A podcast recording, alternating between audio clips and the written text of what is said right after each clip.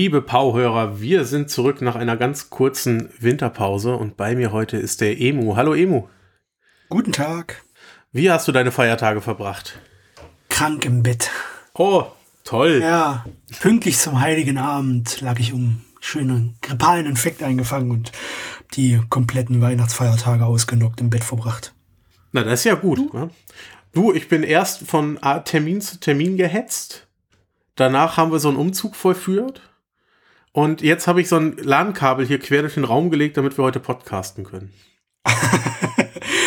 das ist doch sehr schön. Äh, zuerst einmal ein gesundes neues Jahr seid ihr gewünscht, euch gewünscht. Ja, euch da draußen auch allen. Jawohl.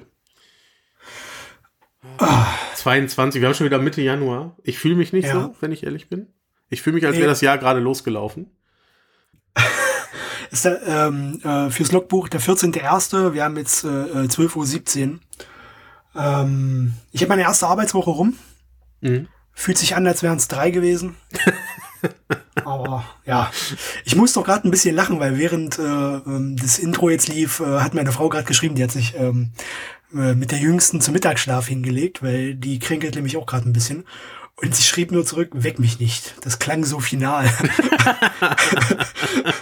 ich glaube, das werde ich mir nach der Aufnahme jetzt erstmal durch den Kopf gehen lassen, was sie damit genau meinte. Nein, sprich mich nicht an. Nie wieder. Sehr schön. Ja.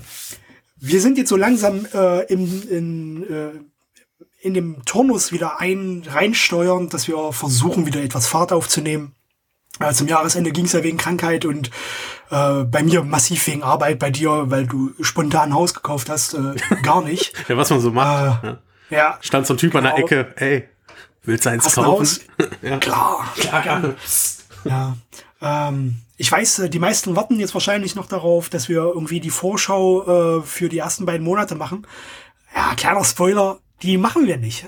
Die, äh, du meinst die Panini-Vorschau, ne? Ja. ja. Ja, ja. Die machen wir nicht, weil ähm, erstens ist die, der Monat schon zur Hälfte rum und zweitens ähm, waren viele der Titel jetzt schon in der Halbjahresvorschau, die wir zum Schluss gemacht haben, mit inkludiert. Deswegen kneifen wir uns das und äh, setzen dann mit der nächsten Vorschau wieder an. Also jammert leise, wir hören euch sowieso nicht. Wir haben euch trotzdem lieb. ja, das ist die Empathie, die uns immer so nachgesagt wird. Ja. okay. ähm, wir dachten, wir fangen deshalb einfach mal mit so einem mini kleinen Rückblick an, wie das Jahr 2021 in Sachen Comics so war äh, und haben offiziell ganze 22 Titel zusammengestellt, die wir gelesen haben, wo wir der Meinung sind, wo zumindest Andreas und ich der Meinung sind, ähm, da solltet ihr mal reingucken, wenn ihr es noch nicht schon getan habt. Absolut, absolut. Du hattest mir deine Liste vorab geschickt und hast, ja. hast jetzt frech erweitert um einen Titel. Tatsächlich habe ich eben gerade schon gelogen, weil es mittlerweile schon 21 sind. Ja. ja. ja. Also wir, wir steigen hier nicht groß ins Rezensieren ein. Das haben wir entweder im Podcast oder im Blog schon gemacht und haben auch schon drüber geschwärmt. Aber ähm, wir wollen noch mal so ein bisschen zusammenfassen, was hat uns ähm, 21 äh, am meisten gefallen ähm, und noch mal in Erinnerung rufen, den Titel, guck da mal rein. Das war echt gut. Genau. Ich glaube, du hast deine sogar aufsteigend sortiert. Ich, ich, hatte, ich hatte eine Top 10 gemacht und ja. äh, äh, du Nase nicht hier. Nee, Deswegen ich, ich habe einfach ein Kontraprogramm zu deiner Liste aufgesetzt, ähm, weil einfach viele Titel bei dir dabei sind, die ich auch super fand letztes Jahr. Und ich dachte, mhm. es gibt ja noch so viel mehr. Ähm, dann gucke ich einfach mal, äh, was, so, was ich sonst noch so finde. Ja.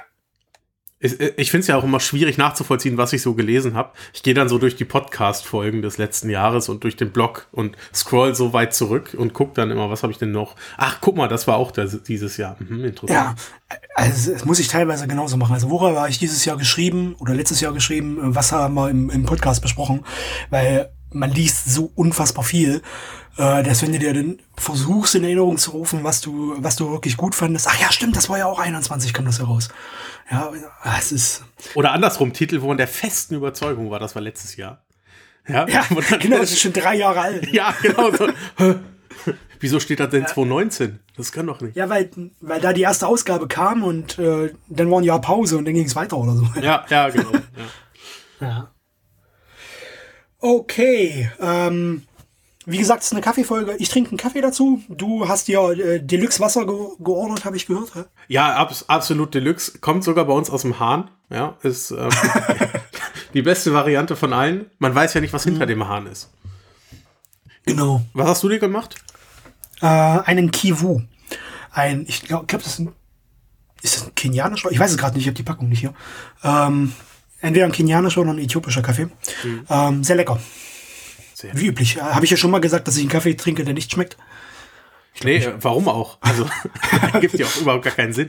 Das würde ich, glaube ich, nicht trinken. Ja, ja das Na gut. Wir hoffen, ihr seid auch gut ins neue Jahr gekommen. Von den meisten oder von vielen von euch haben wir es im Discord-Channel schon gelesen. Ähm, heute ist, glaube ich, äh, Meet and Greet, oder? Heute. Heu heute Abend ist Meet and Drink, ja. Ähm, Meet and Drink. Hm. Ja. Bedeutet, äh, wir machen eine Web-Session oder wir bedeutet die Community des Discords. Man findet sich zusammen, man redet über Comics ähm, und der eine oder andere trinkt vielleicht auch, ein, vielleicht auch einen Schluck dazu. Ich niemals. Ich Wasser natürlich, also.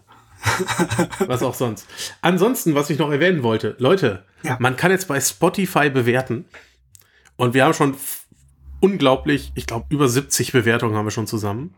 Ähm, wenn, vielen Dank. Ja, vielen lieben Dank. Und wenn ihr noch nicht bewertet habt, klickt da gerne mal drauf auf die Bewertung und gebt uns eine ehrliche Bewertung auf Spotify. Genau. Wenn ihr uns nicht über Spotify hört, ihr wisst ja, iTunes kann man uns bewerten und wie heißt die andere Plattform? Äh, Podcast Addict. Mhm. Genau. Gut.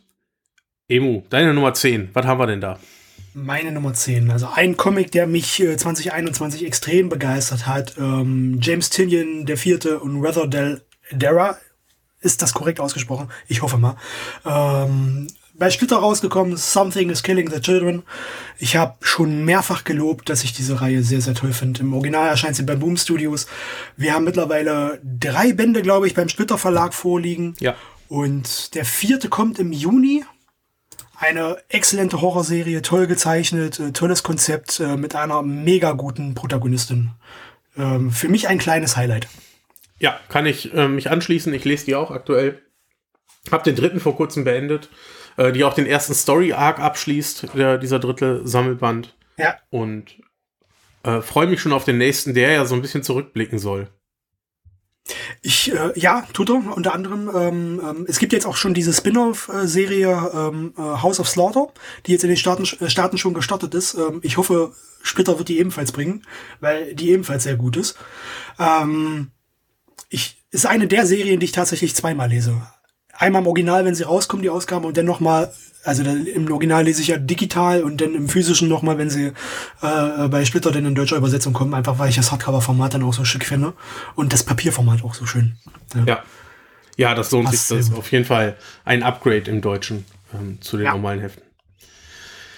Welchen Comic kannst du empfehlen? Ich habe zum ersten Mal, auch äh, wenn es teilweise ein Reprint ist, Klaus 1 und 2 gelesen, die wahre Geschichte von Santa Claus, erschienen beim Panini Verlag.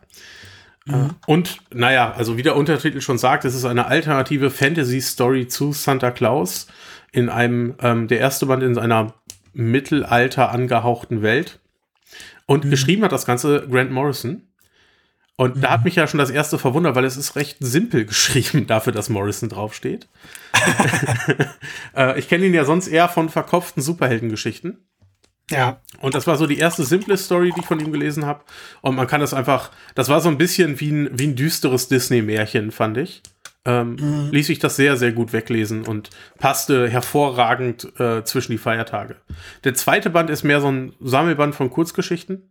Ähm, die auch in der moderneren Zeit spielen. Der hat mir auch ganz gut gefallen, aber ich fand die große zusammenhängende Story aus dem ersten fand ich ein bisschen cooler.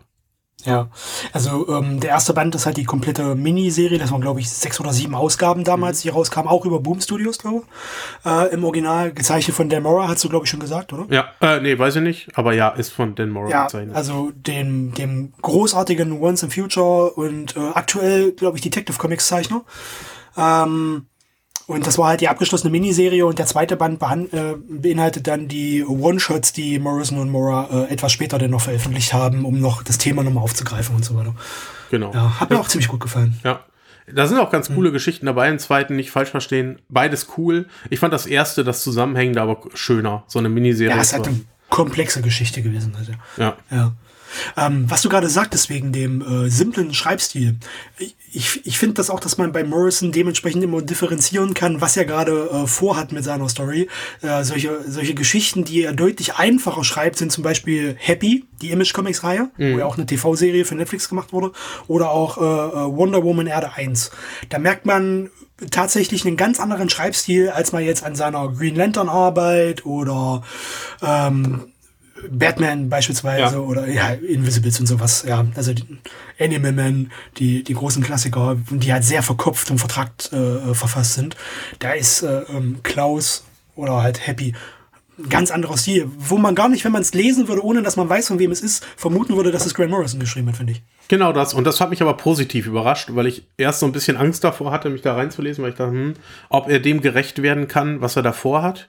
Äh, aber mhm. durch diesen Schreibstil wird er dem sehr gut gerecht, finde ich. Absolut. Deine Nummer 9. Ähm, Wasserschlangen. Bei oh. Crosscut erschienen. Ja, im großen Album rausgekommen von Tony Sandoval. Ähm, technisch gesehen gar nicht wegen der Geschichte, so was bei mir eigentlich eher untypisch ist, weil ich ja einer von den Lesern bin, die eher auf eine spannende und ähm, äh, ähm, mich ja, äh, interessierende Geschichte äh, aus sind und ähm, Zeichnungen bei mir zwar wichtig sind, aber nicht so äh, äh, äh, prägnant gut sein müssen, ähm, ist das ein Comic, den ich sehr gefeiert habe, allein aufgrund der Zeichnung, aufgrund der Optik. Ähm, eine Art Coming-of-Age-Geschichte mit vielen Mystery- und Fantasy-surrealen Elementen, ähm, aber brachial gut gezeichnet, in einem tollen großformatigen Hardcover bei, äh, bei Crossguide erschienen in diesem Jahr, abgeschlossen mit 144 Seiten. Für mich eine zwingende Empfehlung. Ja, gehe ich komplett mit. Gerade in diesem großen Hardcover macht das richtig viel Spaß. Und ja. äh, mir es da wie dir. Ich bin ja sonst auch eher der Typ, der auf die Story guckt. Aber in dem Fall war es die Optik, die mich da einfach reingezogen hat. Absolut. Ähm, bei dir? Ja, wir bleiben düster. John Constantine Hellblazer ist bei uns erschienen, in zwei Paperbacks bei Panini abgeschlossen. Äh, Simon Spurrier hat geschrieben und ist mit das Beste vom Hellblazer, was ich die letzten Jahre gelesen habe. Mhm. Ähm, verquickt mit, mit dieser Sandman, ähm, mit diesem Sandman-Neustart, ja. ähm, der da passiert ist. Ähm, es sind zum, zum einen eine große Meter, ein großer Bogen ist natürlich drin, ein roter Faden, der sich da durchzieht, aber man kriegt auch viele Kurzgeschichten. Und da ist gerade, ich glaube, im zweiten Band eine Geschichte mit einer Meerjungfrau, die ist so fantastisch. Der Mann hat einfach verstanden, was es bedeutet, äh, John Constantine zu schreiben, Hellblazer zu schreiben. Und ich mhm. hoffe, ich hoffe, der kriegt noch mal irgendwann die Chance, weil das ja vorzeitig abgebrochen wurde, diese Reihe. Ähm, mhm. Und ich hoffe, an anderer Stelle wird er noch mal wieder rangezogen. Ja. Leute, die, die die Figur mögen, müssen das unbedingt lesen. Wirklich. Nicht zu verwechseln mit der Tom Taylor Reihe, die in drei Bänden erschienen ist. Das ist genau. ein anderer Comic. Ja, ja genau. Jo. Äh, ich gehe mal in den äh, US-Bereich rein, weil ich es halt schon im Original gelesen habe. Im Deutschen ist es noch nicht erschienen. Bei Image Comics Geiger. Ja, für ja. mich, hast du es, du hast es auch gelesen. Ich hab's, äh, du hattest mir gesagt, ich soll reinlesen, dann habe ich, ja. dann habe ich innerhalb von zwei Abenden, ich glaube, es waren schon alle Issues da, äh, habe ich sie alle nachgekauft und alle gelesen, ja. Ja, also Jeff Jones, äh, der große DC-Autor und ähm, äh, ehemalige Chief, äh, äh, Chief Creative Officer, glaube ich, ist der gewesen, oder ist er immer noch, ich weiß nicht mehr. Ähm, Autor von Doomsday Clock, Batman Erde 1 und so weiter und ja, den drei Millionen anderen DC-Titeln, die er verfasst hat. äh, hat seinen ersten ähm, Indie-Comic bei, bei Image Comics rausgebracht, Geiger, hat, was auch ein ganzes Universum gelauncht hatte. Also nach der Miniserie, nach dem Abschluss der ersten Miniserie, ähm, haben sie denn die Info gegeben, dass es noch weitere Titel und weitere Reihen geben wird. Ähm, ja, ähm, gezeichnet von äh, Gary Frank ähm, und Brandon Anderson hat koloriert, also genau das Team, was auch ähm, Doomsday Clock umgesetzt hat. Für mich ein ganz, ganz großes Highlight. Ein Endzeit-Comic in der, im Stil von Mad Max, jedoch mit Superhelden-Thematik. Ganz groß. Ja, wirklich ganz groß. Und ähm, da freue ich mich auch drauf, dass CrossCult sich das geschnappt hat. Genau. Und uns das dieses Jahr, Jahr kommt ja. Genau, dieses Jahr kommt es bei CrossCult raus. Ähm, ganz große Empfehlung für den kommenden Jahresverlauf wo wir gerade bei CrossCult sind, ähm, mhm. ich weiß, es ist ein Evergreen, ich weiß, wir haben schon hundertmal gesagt. Deadly Class ist immer noch fantastisch und sollte unbedingt von jedem gelesen werden. Keine Liste ohne Rick Remender. und äh, das hier ist mein Titel, Deadly Class. Leute, wenn ihr es noch nicht gelesen habt, schaut es euch an. Wenn ihr euch unsicher seid, holt euch im Zweifel ähm, die erste die, äh, Ausgabe digital im Englischen und wenn es euch gefällt, holt euch bei CrossCult die, die Softcover-Bände im Deutschen. Wir sind jetzt bei äh, Band Nummer 9 ist gerade raus. Ja. Ähm, der zehnte steht in den Startlöchern. Mhm. Es müsste denn noch ein, also in den Staaten ist jetzt mit der ersten Ausgabe der finale Story Arc angebrochen. Ähm, es ist ebenfalls eine der Serien, die ich äh, äh, im Original lese und dann nochmal in deutscher Übersetzung, wenn sie denn auf Deutsch kommen. Ähm, diesmal hebe ich mir tatsächlich äh, den finalen Arc auf und lese nicht jeden Monat jedes Heft, weil äh, es ist die letzte Story und ähm, die werde ich dann wahrscheinlich am Stück denn mal durchreißen. Ich freue mich sehr darauf und äh, habe auch ein lachendes und ein weinendes Auge, dass es jetzt zu Ende geht. Zum einen äh, weinen, weil es halt zu Ende geht, äh, lachen deshalb, weil es dann wirklich bis zum Schluss auf aller allerhöchstem Niveau war. Ja, und da bin ich komplett bei dir. Es ist natürlich immer schade, wenn es zu Ende geht, aber ich bin froh, wenn Dinge, die ich mag, auch auf dem Niveau abgeschlossen werden, wie sie begonnen wurden. Und bisher Absolut. schafft Remender das wirklich gut bei Deadly Class. Also das. Ja. Ähm, ich wiederhole mich, aber eine absolute Empfehlung. Ja. Ähm, bei mir ein Titel, den ich jetzt schon beendet habe, weil es im Original halt schon abgeschlossen wurde. Im Deutschen warten wir noch auf den Abschluss. Strange Adventures von Tom King, Mitch Gerrits und Evan Chenner. Ähm, Gibt es eigentlich nicht viel zu sagen. Ja, ähm, die meisten haben, werden den ersten Band wahrscheinlich schon gelesen haben. Ist eine, ja. ähm, eine Maxi-Serie auf zwölf Ausgaben angelegt. Bei Panini erscheint sie in zwei Ausgaben. Der erste Band liegt im Deutschen schon vor. Ähm, man hat auf den großen Wurf gewartet, äh, der vergleichbar ist mit Mr. Miracle oder auch Vision. Ähm, es kommt meiner Meinung nach nicht ganz ran. Es ist trotzdem mit das Beste, was äh, Tom King in den letzten Monaten und Jahren äh, geschrieben hat. Ja. Sehr, sehr gut. Hat mir sehr gut gefallen. Ja, ich bin sehr gespannt auf den Abschluss. Ich habe bisher die erste Hälfte hm. gelesen. Und wenn du sagst, man vergleicht mit Mr. Miracle, ich glaube, da ist, da ist auch das Problem, dass er da niemals wieder rankommen wird. Mr. Miracle ja. war so eine Überraschung ähm, dass jetzt ja jeder ganz genau drauf guckt und Vergleiche zieht. Und das. Mhm. Ne, vorher gab es keinen Maßstab, woran man ihn da gemessen hätte. Na doch, doch. Also Mr. Miracle war für mich der Maßstab, äh, kommt äh, an Vision ran, weil Vision ja, okay, war, war äh, immer noch einer der besten Marvel-Comics, die meiner Meinung nach äh, je gemacht wurden. Ja? Also zumindest der letzten 20 Jahre Minimum. Ähm, und Mr. Miracle war ja dann die große Maxi-Serie, die er danach gemacht hat. Äh, Stimmt, ja. Auch grandios und jetzt mit, äh, mit äh, Strange Adventures. Ähm, es ist ein ähnliches Konzept. Äh, er ist am stärksten, wenn er Maxi-Serien schreibt. Nicht immer, wie wir an Batman Catwoman sehen. Wie ich an Batman Catwoman sehe. Nee, nee, ich, ich fand den zweiten, also ich habe jetzt den zweiten, sagen wir mal, den fand ich deutlich schwächer. Ja. Also das, ähm, da hat es ihn ein wenig verloren, da fehlt es ein wenig an Inhalt, wie ich finde. Ja, ja, ja. genau. Und ähm, ich fand's grandios. Diesmal vor allem auch visuell. Also auch die letzten waren visuell toll, aber ähm, hier das Zusammenspiel zwischen Mitch Gerald und Evan Shannon, ähm, wo einer die, äh, die, ähm, die Vorkommnisse in der Gegenwart zeichnet und einer die Vorkommnisse in der Vergangenheit und sich die Zeichenstile mit voranschreitendem Comic immer mehr anähneln, das ist ähm, wirklich ganz groß gelöst. Also das ist Blockbuster Superhelden Comic vom Feinsten. Und mit Blockbuster meine ich nicht mit Hau drauf Action, sondern wirklich eine durchdachte Story, eine spannende Story, ähm, tolle Charakterarbeit. Zwingende Empfehlung. Ja. Dann ähm, bin ich ja froh, dass ich was komplett anderes jetzt habe, was überhaupt nicht dazu passt. ähm, bei mir auf der Liste steht jetzt Lucky Luke, äh, Zarter Schmelz, die äh, Lucky Luke Hommage von Ralf König. Ja. Ähm, die er gebaut hat. Und ich hätte nie, einfach nie gedacht, dass ich so viel Spaß an einem Lucky Luke Comic haben werde. Ich bin nicht so der Lucky Luke Leser. Ich habe mal ein, zwei ähm, als Jugendlicher gelesen. Das hat mich aber nie so überzeugt. Ich bin mehr so in der Asterix-Ecke, wenn da überhaupt unterwegs. Ähm, aber Zarter Schmelz hat mich sehr gut unterhalten, habe ich, finde ich immer noch sehr lustig und habe ich vor kurzem noch mal aus dem Regal gegriffen. Ähm, einfach was den Humor angeht, was die Geschichte angeht. Da stimmt für mich alles und auch wie Ralf König seinen typischen Stil dem Lucky Luke äh, auferlegt hat. Habe ich mhm. immer noch ganz großen Spaß dran und ist von mir auf jeden Fall eine ganz große Empfehlung. Auch für Leute, die sonst keinen Lucky Luke lesen. Sehr cool. Ich habe mir danach alle anderen Hommagespende gekauft und das soll schon was heißen. Echt, ja? Ja. Und ich finde, die kommen da alle nicht ran, finde ich. Da sind unterhaltsame bei, aber die kommen da alle nicht ran. Ähm, aber da ist schon eine ganz klare Empfehlung von mir. Der macht mir schon ganz, ganz, ganz viel Spaß. Schön. Ähm, bei mir Nummer 6. Ähm, wieder US-Format Crossover. Donny Case, Jeff Shaw. Aktuelle Image-Comics-Reihe erscheint ab August beim Splitter Verlag. In deutscher Übersetzung. Habe ich drum gebettelt, dass die nach Deutschland kommt. Ich habe mich sehr gefreut, dass äh, Splitter die, diese Reihe angekündigt hat.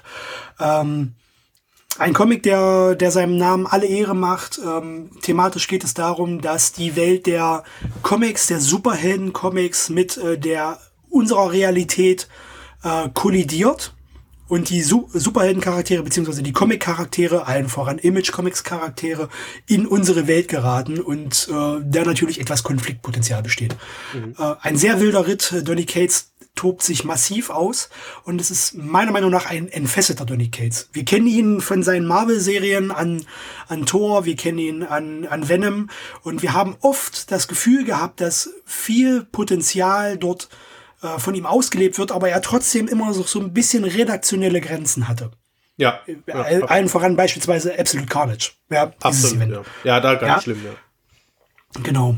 Und genau das merkt man, dass er das bei Crossover nicht zu haben scheint, weil er lebt hier seine Art und Weise zu schreiben, seine, seine wilden Ideen komplett aus, holt äh, äh, Gastkreative rein. Es gibt Ausgaben, die äh, beispielsweise von Jip Zdarsky geschrieben wird. Das, äh, ich glaube, das war Crossover Nummer 7. Ähm, wurde von Zdarsky geschrieben, war für mich eine der besten Ausgaben, die im letzten Jahr rausgekommen sind. Ganz, ganz grandioses Heft und ähm, zwingende Empfehlung ab August beim Schnitter Verlag. Cool. Ja, da freue ich mich auch schon sehr drauf, da du da immer so von schwärmst und äh, ja. war natürlich äh, äh, freudestrahlend, als ich gesehen habe, dass Splitter sich da die Rechte geholt haben und wir das dann in einem geilen Hardcover in Deutsch bekommen. Mhm. Was ich habe, ist äh, als nächstes auf der Liste vom Insektenhaus Verlag. Der Alex Kaschte war ja mal bei uns hier im Podcast ähm, und hat ein paar Sachen vorgestellt mhm. und hat da auch erwähnt, dass wie ein Geruch von Teufel bei ihm erscheinen wird. Das ist eine Sammlung von ähm, Kurzgeschichten, von, ähm, naja, Märchen, wenn man so möchte. Äh, Volksmärchen, die in Frankreich erzählt werden, aber eher so die düstere Sorte. Die auch mhm. immer so eine Moral mitbringen, die vielleicht auch manchmal ein wenig fragwürdig ist. Ähm, aber vor allem beeindruckend fand ich, dass der Zeichner, dessen Namen ich nicht richtig aussprechen kann, Lefeur oder so, ein Franzose auch, ähm, dass er sich ganz stark an so einen Richard Corbin ähm, äh, orientiert hat. Das siehst du auch. Das ist eine ganz klare Inspirationsquelle und das sieht auch alles so aus. Ähm, und ist so ein bisschen wie so, wie so kurze Horror-Stories angelegt. Auch mit so einem Erzähler vorher, der dich begrüßt und ähm, ja. das hat mir wirklich, wirklich viel Spaß gemacht. Ähm, sind 56 Seiten, also ist man da auch relativ schnell durch. Ähm, aber ich mag ja auch so Märchen und wenn die dann erzählt werden und was man sich damals so für Märchen erzählt hat, das hat ja nichts mit dem zu tun, was äh, wir unseren Kindern zum Schlafengehen vorlesen. Ja. Und äh, das noch in so einer Horroroptik, ähm, das schon, das hat mir schon viel Spaß gemacht. Ja, sehr nice. Äh, bei mir gibt es noch einen ungewöhnlichen Titel, den es bisher ausschließlich digital gibt. Double Walker, äh, exklusiv bei Comixology erschienen. Ähm, ist eine abgeschlossene Graphic Novel von Michael Conrad und Noah Bailey umgesetzt. Ähm, es geht um ein Pärchen, das in, äh, in den Urlaub in die schottischen Highlands fährt. Ähm, die Frau ist schwanger und ähm, beide bekommen es auf sehr unschöne Weise mit düsterer äh, nordschottischer Folklore zu, zu tun, äh, was in einem massiv hässlichen Horrordrama endet. Ähm, für mich eine absolute Überraschung, äh, visuell wie auch erzählerisch, äh, ganz, ganz großes Kino gewesen. Ähm, dadurch, dass es ein Comixology-Titel ist, gibt, wie gesagt, bisher lediglich digital. Es gibt zwar einen Deal mit Dark Horse Comics, äh, was heißt, dass der Comic irgendwann auch mal im Print erscheinen wird, vielleicht dieses oder nächstes Jahr, aber ob er nach Deutschland kommt und in deutsche Übersetzung äh, erscheinen wird, ist bisher nicht abzusehen. Für schlappe 7,99 Euro muss ich echt sagen, muss ich mal Werbung für machen zwingende Empfehlung. Super guter Comic. Sehr gut. Der kommt direkt auf meine Liste. Ich hörte was von nordischer Mythologie. Ich bin dabei. Ich bin ein simpler Mann. Schottischer, schottischer Folklore. Also ah, schottisch, okay. Ja, aber Folklore ist schon ein, ein Stichwort, mit dem man mich kriegt. Das ja, es ist schon ein sehr, ein sehr mobiler Comic. Mhm. Finde ich gut. Ich habe dabei ähm, Requiem aus dem Zwerchfell Verlag. Ähm, mhm. Autor und Zeichner Albert Mietringer. Ähm, ist eine Fantasy-Geschichte. Ein, ein Held wird wiedergeboren in einer scheinbar toten Welt. Er selber ist auch ein Skelett in einer Rüstung. Er erinnert sich nicht so richtig an sein altes Leben, ähm, folgt dann aber einem Raben, der ihm ein wenig scheinbar den Weg zeigen möchte, wo er hin möchte. Die Geschichte ist cool. Er begegnet Monstern, ähm, er begegnet Vampiren, alles, was zu so einer Fantasy-Welt dazugehört. Stellt aber auch fest, die Welt, die er da durchläuft, komplett tot ist und nur von Ruinen ähm, allerhöchstens, also er findet allerhöchstens Ruinen vor und äh, ja, eine sehr triste Welt. Beeindruckend waren aber vor allem die Zeichnungen. Ähm, die sind größtenteils schwarz-weiß und der hat unglaublich viele Schraffuren da drin. Ich will nicht wissen, wie viel, mhm. wie viel äh, Zeit der an so einer Seite verbracht hat. Sah aber ja. fantastisch aus und hat mich absolut überzeugt und auch nachhaltig überzeugt. Hinzu kommt dann noch, dass das Buch äh, mit so mattem Papier daherkommt, wo es drauf gedruckt ist. Ähm, das macht das Ganze nochmal. Das, das Papier hat Struktur, wenn man das so anfasst. Und das ganze Leseerlebnis an sich fand ich einfach toll, weswegen ich das hier nochmal erwähnen möchte für Fantasy-Fans auf jeden Fall ähm, einen Blick wert, finde ich. Was kostet das? Das kostet aktuell 25 Euro. Im Hardcover für 186 Seiten. Ähm, es oh, sind auch, ja genau, es sind auch ein paar farbige Seiten dabei. Äh, ich möchte jetzt aber nicht darauf eingehen, warum und wie, weil das hängt so ein bisschen mit der Story zusammen. Ja. Aber ist toll, toll geschrieben und sieht aber vor allem toll aus. Äh, ein Comic, den wir, glaube ich, beide gelesen haben, ist jetzt kurz vorm Jahresende erschienen oder zum Jahresende. Black Hammer Barbellion. Jawohl, habe ich gestern Abend äh, beendet, ja. Was war dein Eindruck? Es ist, also äh, zuerst dachte ich, oh, noch ein Black Hammer Spin-off. Toll. Da freue ich mich aber, dass es mit der Haupthandlung nicht weitergeht. Äh, Nein, er war wirklich fantastisch und ist neben äh, Dr. Andromeda jetzt äh, mit mein liebster Spin-off. Ähm, ja. Weil er sich mit einem Thema auseinandersetzt und in eine Zeit zurückführt, und zwar in den 80er in Amerika, ähm, wo es viel um die homosexuellen Bewegungen in Zusammenhang mit AIDS ging. Ähm, ja. Was ich selber halt ja aus dem Geschichtsunterricht mal gehört habe und mit meinen Eltern habe ich da auch mal drüber gesprochen, aber ja nicht aktiv mitverfolgt habe. Ähm, aus alterstechnischen Gründen. Aus alterstechnischen Gründen, genau. Das war da noch nicht geboren. Es ist, es ist mir schwer gefallen, das mitzubekommen. Ähm, ja. Und das hat mir das Thema noch mal ein bisschen näher gebracht. So, was ja. das überhaupt für Auswirkungen auch in den amerikanischen Städten auf den Straßen war und was da wirklich passiert ist. Wie ging es dir damit? Mhm. Äh, vom Plot her super. Äh, es war halt, wie du gerade auch schon den Vergleich äh, zu Dr. Andromeda, also ursprünglich Dr. Star, mittlerweile heißt es ja Dr. Andromeda, gezogen hast, ist es eine Story gewesen, die massiv berührt. Und ähm, für mich ist es tatsächlich äh, die beste Black Hammer-Auskopplung seit genau dieser äh, äh, Spin-off-Miniserie äh, Dr. Andromeda, weil ich den Band komplett am Stück lesen musste. Es ist eine abgeschlossene Miniserie, ich glaube sechs Ausgaben waren es. Schnitte hat den abgeschlossenen Band äh, Mitte Dezember veröffentlicht. Äh, ich habe die komplett am Stück gelesen, weggelegt und dann ging für den Rest des Tages erstmal gar nichts mehr. Mhm. Ja, es ist, es ist, es ist, äh, es berührt, es äh, wühlt auf, es macht wütend, es macht traurig. Es ist äh, wunderbar gezeichnet von äh, Gabriel Hernandez Walter, der auch Tom Kings Vision gezeichnet hat. Ähm, ein ganz, ganz toller abgeschlossener Comic, den man nicht zwingend lesen muss äh, oder nur lesen kann, wenn man äh, die Black Hammer Comics äh, aus äh, von Jeff Lemire kennt, sondern auch losgelöst lesen kann. Man sollte sich ein bisschen was dazu durchlesen, das ist schon richtig. Aber es ist eine eigene abgeschlossene Reihe. Ähm, der Vollständigkeit halber selber nochmal gesagt, dass äh, sie nicht explizit von Jeff Lemire verfasst wurde, sondern von Tate Bromwell. Ähm, Jeff Lemire, logischerweise ist es sein Franchise, du hast es vorhin offline selbst gesagt, er wird drüber geguckt haben, aber es ist keine direkt von Lemire verfasste Story. Genau, da ähm, gibt es auch ein schönes Schlusswort, ähm, zumindest in der, in der Splitter-Ausgabe noch. Ähm, mhm. Und die schon zeigt, dass Lemire halt, er hat halt drüber geguckt und hat geguckt, dass es das alles ins Black Hammer-Universum passt, aber ähm, inhaltlich halt nicht von ja. ihm. Ähm, das will ich gar nicht äh, äh, als ähm, äh, Credit sagen, um darauf aufmerksam zu machen, weil es irgendwie schlechter sei. Im Gegenteil. Ich möchte darauf aufmerksam machen, weil der Comic so verdammt gut ist, dass äh, man äh, das Credo oder die, die Credits dafür auch Tate Brumble zuschreiben sollte. Absolut, genau, darum geht es mir auch. Das hat er verdammt ja. nochmal verdient. Das ist ein ja. unglaublich guter Comic.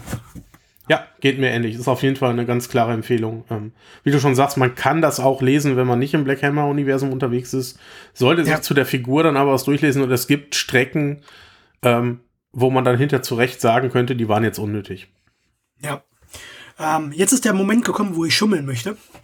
ähm, ich habe ja gesagt, oder du hast es ja verraten, ich habe noch äh, einen Comic ergänzt. Äh, Im Original erscheint Black Hammer bei Dark Horse Comics. Bei Dark Horse erscheint aktuell auch noch eine andere neue Reihe von Jeff Lemire. Mace Book nennt die sich. Ähm, als wir die Listen erstellt haben, war noch nicht so viel Content dazu draußen. Mittlerweile gibt es zwei weitere Ausgaben, die ich diese Woche gelesen habe. Ähm, ist der neue Comic von Jeff Lemire, den er selbst verfasst und zeichnet. Ein sehr, sehr berührendes Drama über einen Mann, der in seinem Leben abgestürzt ist, Frau verloren hat, äh, das Kind ist verstorben, deswegen ist die Ehe auch zu Bruch gegangen und äh, der sich in einer, naja, wie soll man sagen, nicht ganz realitätsnahen Phase seines Lebens verirrt. Ähm, ein sehr, sehr berührender Comic, ein sehr, sehr stark gezeichneter und ähm, stark erzählter Comic. Deshalb auch nochmal nicht nur Empfehlungen an Leserinnen und Leser da draußen, sondern auch an die Verlage. Guckt da unbedingt mal nach und lasst euch diesen Titel nicht entgehen. Ab, das absolut, ja. Ist äh, wahrscheinlich Material, was wir nochmal erwähnt bekommen bei einschlägigen äh, Preisverleihungen im Jahresverlauf. Gehe ich felsenfest von aus, dass dieser Titel dort gelistet werden wird. Ja, würde ich, würd ich auch. Ich habe die ersten beiden Ausgaben auch schon gelesen. Und mhm. ähm, gleichzeitig ist ja auch äh, Primordial angelaufen bei Image Comics. Kontrastprogramm dazu. Genau, und das, genau darauf wollte ich hinausgehen. Primordial mit äh, Andrea Sorrentino erscheint ja auch beim Splitter Verlag. Das war cool. Das war das, was man kennt, was man erwartet. Aber äh, Macebook hat gezeigt, warum Jeff Lemire ein so groß gehandelter Name ist. Ja. Das, das war so die Quintessenz von allem. Er hat selber gezeichnet, er hat selber erzählt und das war genau in dem Stil, ähm, den man von ihm erwartet und weswegen, weswegen er so dasteht, wie er dasteht. Das ja. hat mir sehr, sehr gut gefallen und war komplettes Kontrastprogramm, ja. Es ist halt auch so ein, so ein Konzept, worin er sehr stark ist, äh, nämlich so persönliche Geschichten zu schreiben mit Verlustsituationen.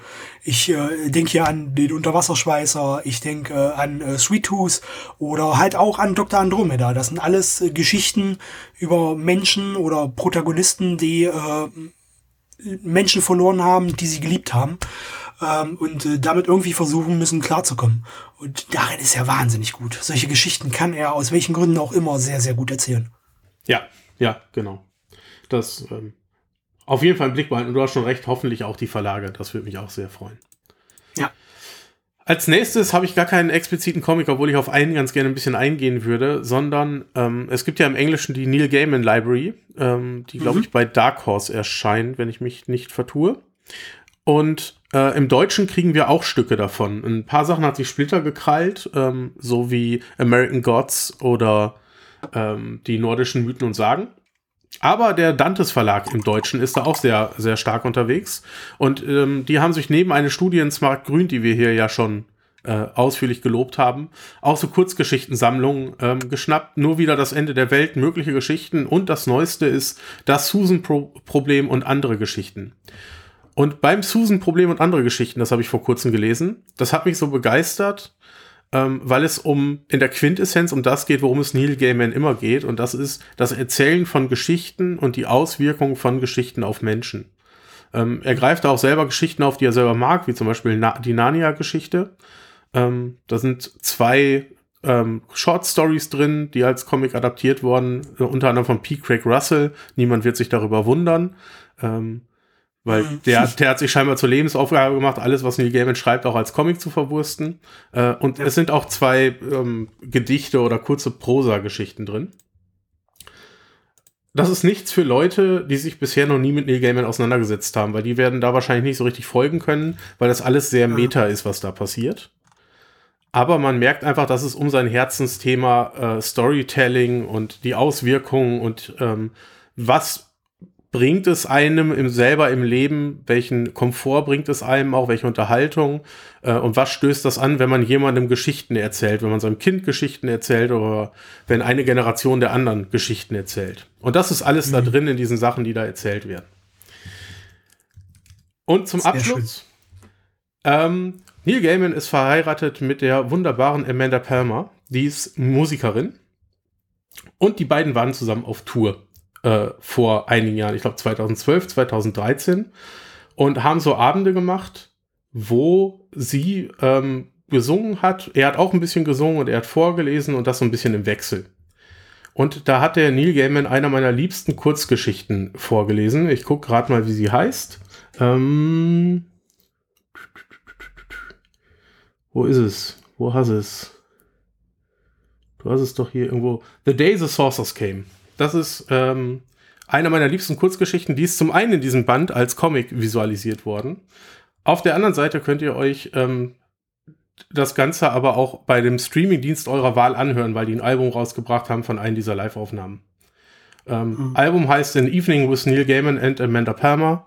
Und ähm, wenn euch das interessiert, hört da mal rein. Und wenn euch das gefällt, äh, guckt auch mal in den Comic rein, weil da ist ganz viel von diesen Kurzgeschichten drin. Nice freut mich immer, dass so ein kleiner Verlag uns diese Sachen ins Deutsche bringt. Das, Absolut. Ja. Wie geht's denn bei dir weiter?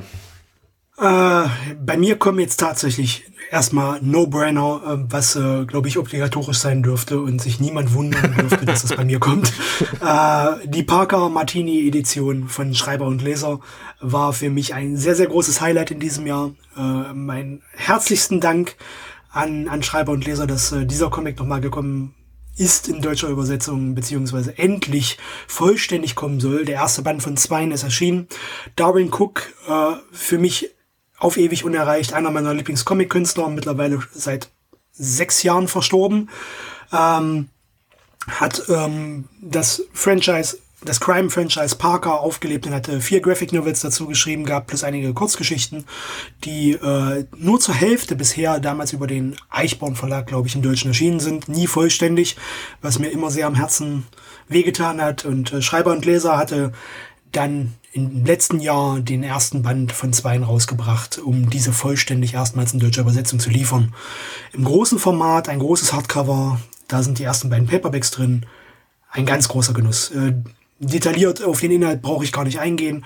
Ihr könnt euch gerne die äh, äh, Comic Review auf YouTube dazu angucken, die ich äh, für ähm, den Comic Talk gemacht habe. Für mich ein ganz großes Highlight. Und ja. wem das nicht reicht, wir haben ja hier auch bei Pau drüber gesprochen. Auch, ja, ja wir, genau, hier haben wir auch drüber gesprochen. Genau, das. Aber auch. Äh, das Video ist erheblich kürzer. Das, das, das, deswegen sagte ich ja, wem das nicht reicht, der kann dann, ja, genau. der, der kann dann nochmal äh, ausführlicher uns dabei zuhören, ja. wie wir darüber sprechen. Und ich glaube, vorher machen wir die Providence-Besprechung. Äh, nimmt, ja. also, nimmt also ordentlich Sitzfleisch mit für, für die Folge. Ähm, da wir aber gerade bei dem Thema sind, kann ich ja dann gleich nochmal, weil ich allgemein ja äh, als Nervensäge gelte, ähm, wann kommt denn Band 2? Von was? Von Parker. Ach so. Das war keine Frage an dich. Ja. ob, ob kommt Band 2? man kann ja auch viel provokanter fragen. das will ich hoffen. Verdammt doch mal, das will ich hoffen. Nein, also ähm, es wäre schön, ich glaube, es ist jetzt da, mehr äh, als sechs Moment. Monate her. Warte. Ist schon was gelistet? Ist Ju was gelistet? Juli 2022. Oh, geil. Sehr schön. Danke. Weißt du, was gerade passiert ist? Zum einen, wir haben unsere Frage, zum einen, wir haben unsere Frage beantwortet, zum anderen, wir haben uns diese, die ganzen Kommentare mit, das kommt doch im Juli, haben wir uns auch erspart. Ja. Nee, die kommen trotzdem. Diese ah. Kommentare kommen grundsätzlich trotzdem. Ah, okay. Weil, wann kommt denn Band 2? Pause. Halt. Reinschreiben. Ach, ach, so funktioniert das. so, so funktioniert das grundsätzlich. Fluch. ja. Und dann feststellen, wenn, wenn man weiterhört, dass man äh, den Kommentar nicht löschen oder editieren kann. dann haben wir schon die Benachrichtigung gesehen, dann ist es zu spät. Dann, ja. Genau. Was hast du noch für Comics? Ich muss mal eben gucken, ob meine, da, meine Liste. Ah, ich habe Elric, die Gesamtausgabe gelesen eine mhm. düstere Fan ein düsteres Fantasy-Werk, ähm, eine Adaption von Michael Moorcock, einem großen äh, britischen ähm, Autoren, der eine große Fantasy-Welt erschaffen hat. Wir hatten noch mal Chorum von ihm, habe ich hier vorgestellt. Äh, das hatte Mike Mignola gezeichnet. Ja. Und ja. Ähm, Eric. Ist bei Crosscut rausgekommen, ja? Ja, genau. Der mhm. kommt da, glaube ich, auch immer noch in der fortlaufenden Reihe. Mhm. Und ähm, Elric hat mich beeindruckt, weil ich auf der einen Seite eine klassische, düstere Fantasy-Geschichte mit einem Helden bekommen habe, ähm, der mächtiger ist, als man es ihm vorher ansieht. Und er sollte eigentlich der König sein, aber legt das aus Gründen ab und hat noch ein mächtiges Schwert mit dabei. Ähm, auf der anderen Seite sind die Zeichnungen und die, die Farben unfassbar und ähm, sehen aus wie große Gemälde, die ich mir am liebsten an die Wand hängen würde. Ähm, hm. Es ist alles mit dabei. Es gibt Drachen, es gibt äh, Jungfrauen, die geopfert werden, damit der König mehr Kraft hat. Ähm, es gibt Magie, ähm, es gibt Verrat. Also alles, was man haben möchte. Das Einzige ist, die Romane sind relativ alt. Und man hat die recht mh, hm, äh, originalgetreu adaptiert. Das bedeutet, die Rolle der Frau ist immer so ein bisschen schwierig. Zum einen scheinen die Frauen darin nicht viel von Oberbekleidung zu halten. Im Generellen. Ähm, und das andere ist, also entweder sind sie Sklaven oder sie sind so ein bisschen die Bösen. Ähm, oder sie sind die, ähm, die Jungfrau in Nöten. Damit muss man ja. klarkommen, wenn man das liest. Ne? Also die, die Männer sind so quasi die Krieger und die Frauen haben immer eher eine andere Rolle. Wenn man damit aber klarkommt und wenn man sich das vor Augen führt, dann kriegt man hier eine echt coole Fantasy-Story, die wirklich viel Spaß macht, beeindruckend aussieht. Ähm, und das Ganze als Gesamtausgabe in einem fetten Hardcover für 40 Euro. Das sind 240 Seiten ähm, in bekannter Splitterqualität und Manier. Also das hat mir schon, das fand ich toll, das hat mir Spaß gemacht. Ähm, aber ich mag ja auch düstere Fantasy. Nice. Ja. Ähm, ein kleines bisschen schummle ich nochmal. ähm, es sind nämlich tatsächlich äh, zwei Bücher zu einem Franchise rausgekommen in diesem Jahr. Das ist bei mir auf, Band, äh, auf Platz Nummer zwei. Äh, Friend of the Devil and Destroy All Monsters ähm, aus dem Reckless Franchise von Ed Brubaker und Sean Phillips. Ähm, ich bin bekennender Fan dieser beiden äh, Künstler. Äh, alles, was die beiden anfassen und äh, rausbringen, logischerweise über Image Comics, teilweise auch im Deutschen. Wir erinnern uns an äh, Kill or Be Killed, ist äh, zuletzt ja äh, bei, bei Splitter erschienen, äh, die Image Comics Reihe, die die beiden gemacht haben. Ähm, und Reckless ist ein äh, Format, was, glaube ich, vorletztes Jahr, also 2020, gestartet ist. Es ist eine Graphic Novel Reihe und Band 2 und 3 sind jetzt im letzten Jahr erschienen. High-Class äh, Crime-Comic-Unterhaltung.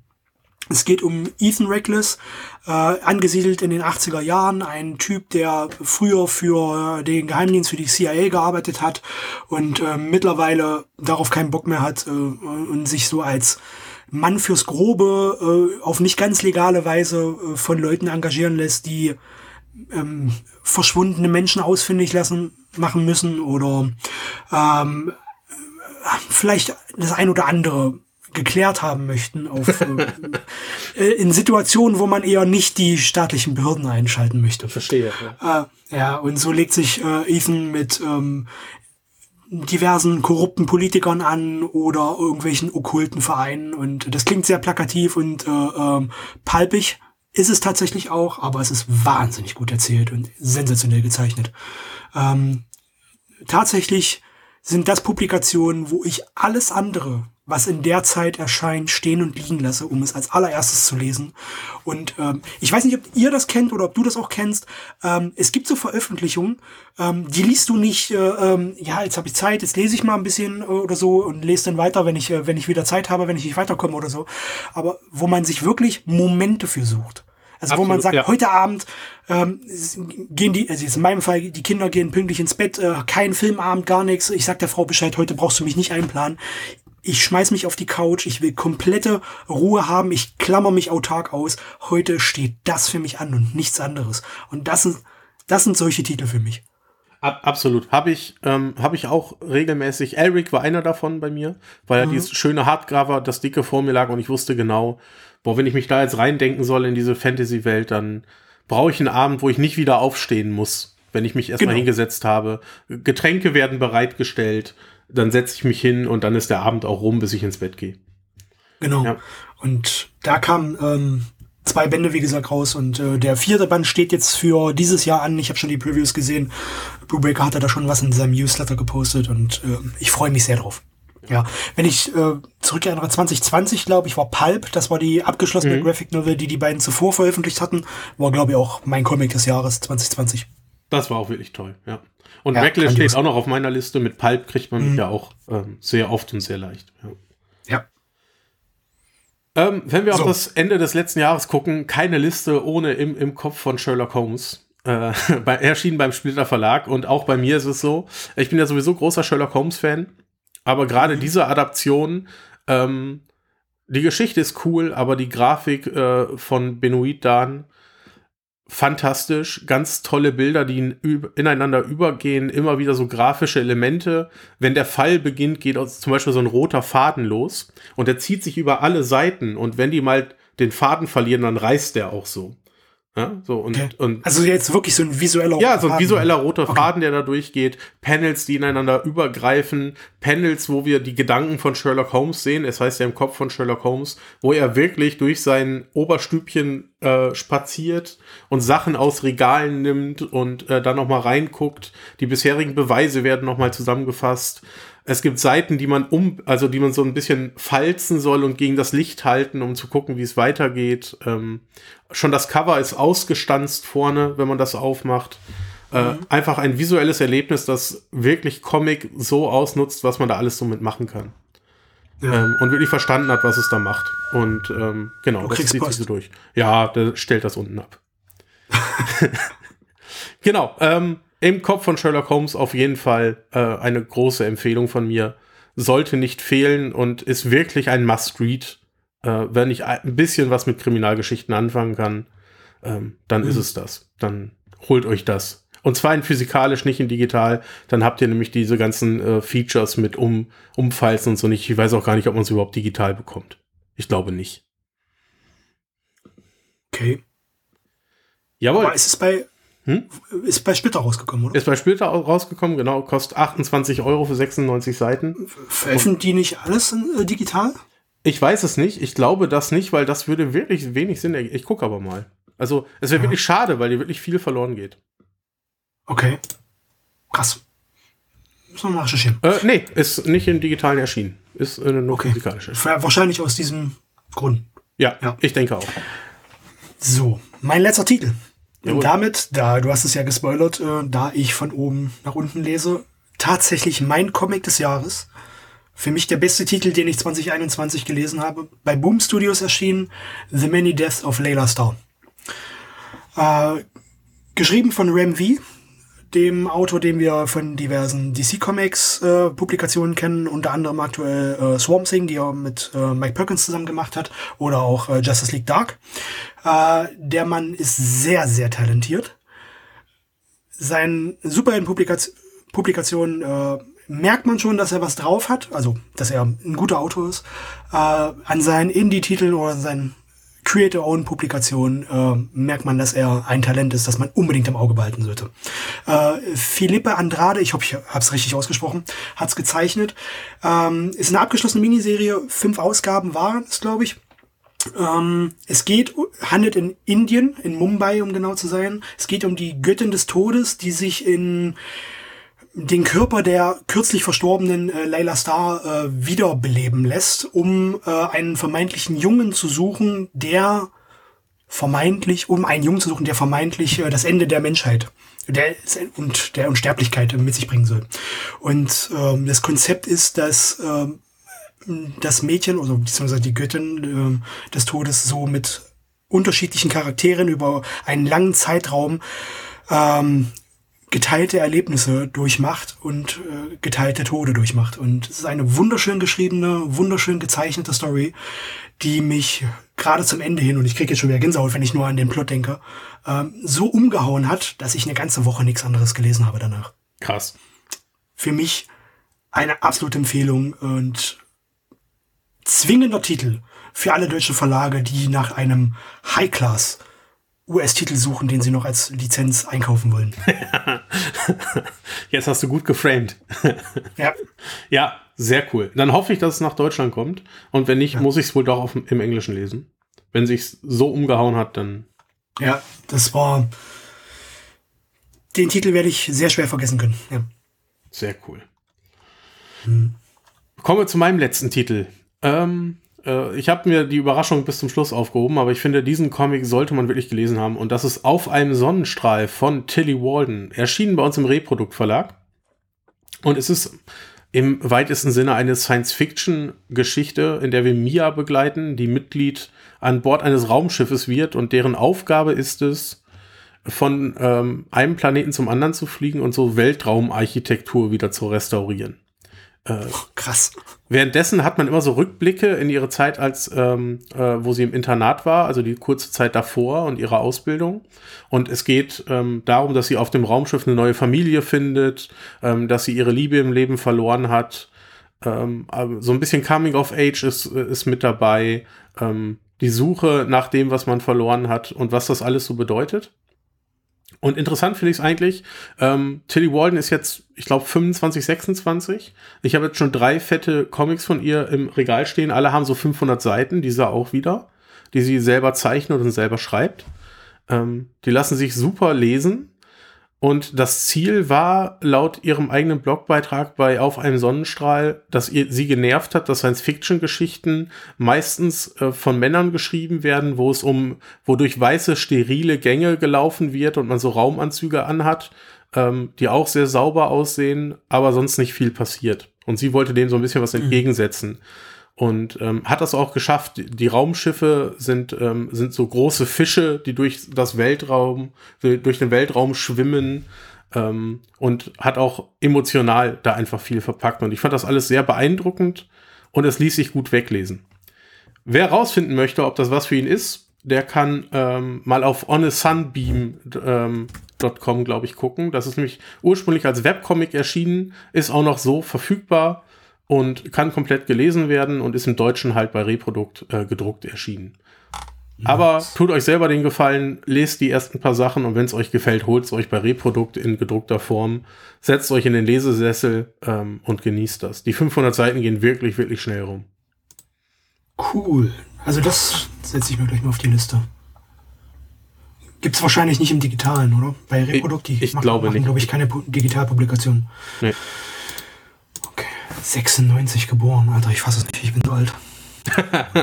ja, das, äh, das sind auch die Reaktionen, die ich dann immer in dem Moment habe, ja. ah, sehr nice.